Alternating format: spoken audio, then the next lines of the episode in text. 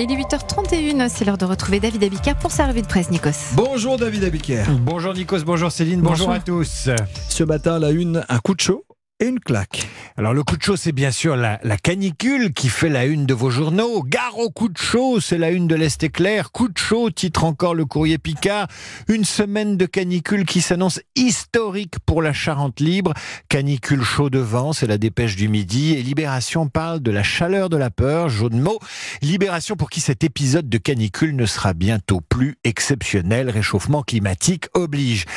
Avec la chaleur vient le temps du regret. On aurait dû acheter un ventilateur, confie Romain, interrogé par le Parisien aujourd'hui en France dans un magasin en rupture de stock. Et en tournant la page de ce même Parisien aujourd'hui en France, on tombe sur Mélenchon, lui aussi à la recherche d'un second souffle, mais pas le même. Quant à la claque, elle retentit dans les pages internationales de vos journaux en Turquie, à Istanbul, où Erdogan vient d'essuyer un revers cuisant, cuisant comme un coup de soleil. Malgré les efforts du président turc, son poulain à la mairie d'Istanbul a perdu l'élection municipale pour la deuxième fois en deux mois. Et Libération parle de défaite historique. Il ne fera au maximum que 31 degrés à Istanbul cette semaine, mais pour l'opposant Imamoglu, il fait 54. Les 54% de la victoire. Erdogan avait vu venir le danger, rappelle ce matin le Figaro. Si nous calons à Istanbul, avait-il prévenu, nous trébucherons en Turquie. Et il trébuche, Erdogan. Il trébuche contre un candidat quasi inconnu il y a six mois.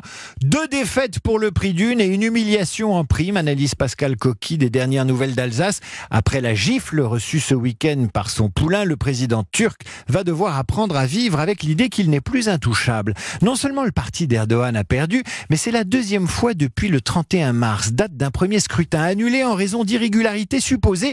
Résultat, Imamoglu, qui avait gagné avec 13 729 voix de plus, triomphe cette fois-ci avec 770 000 voix d'avance. C'est la victoire de la sérénité affichée d'un candidat qui s'est forgé l'image d'un homme combatif et calme.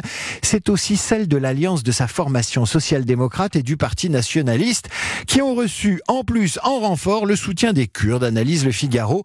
Une union d'intérêts anti-Erdogan, l'équation gagnante que recherchait l'opposition depuis presque 20 ans. Ça s'appelle une douche froide. La douche qui fait aussi la une du journal L'équipe magazine. Alors que tous vos quotidiens se réjouissent évidemment de la victoire des Bleus hier au Havre face au Brésil et que chacun se demande à quelle heure il prendra sa prochaine douche, l'équipe magazine pénètre dans les douches des sportifs pros et amateurs pour y observer un regain de pudeur.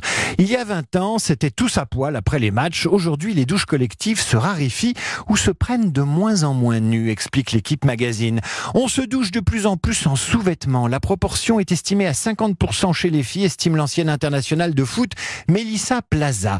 Pour l'ancienne internationale de rugby Pierre Rabadan, la pudeur s'est installée après la Coupe du Monde de 2007. Celle des joueurs sud-africains et australiens, on n'est pas sur le même hémisphère.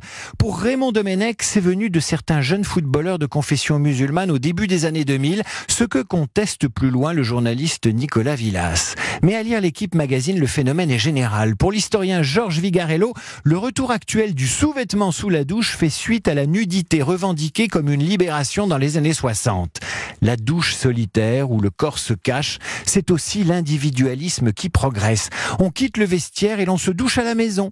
Un non-sens pour Samuel Onrubia, champion olympique de handball, pour qui la douche fait partie de la vie d'une équipe. Le moment des douches, il compte. C'est là que tu construis les relations que tu peux avoir sur le terrain. C'est aussi là qu'on se retrouve seul avec l'eau qui te coule dessus. C'est apaisant. Se retrouver seul est apaisant, certes, sauf si l'on s'est endormi dans un vol Québec-Toronto d'Air Canada. L'AFP nous raconte ce matin comment Tiffany Adams s'est réveillée seule dans un avion remorqué à l'extérieur de l'aéroport où elle aurait dû débarquer, oubliée par les personnels navigants après l'atterrissage.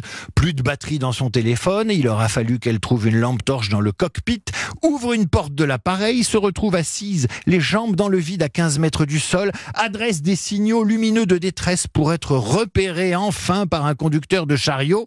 Mais comment diable ont-ils pu vous oublier lui demande-t-il. Je me pose la même question, lui a-t-elle répondu.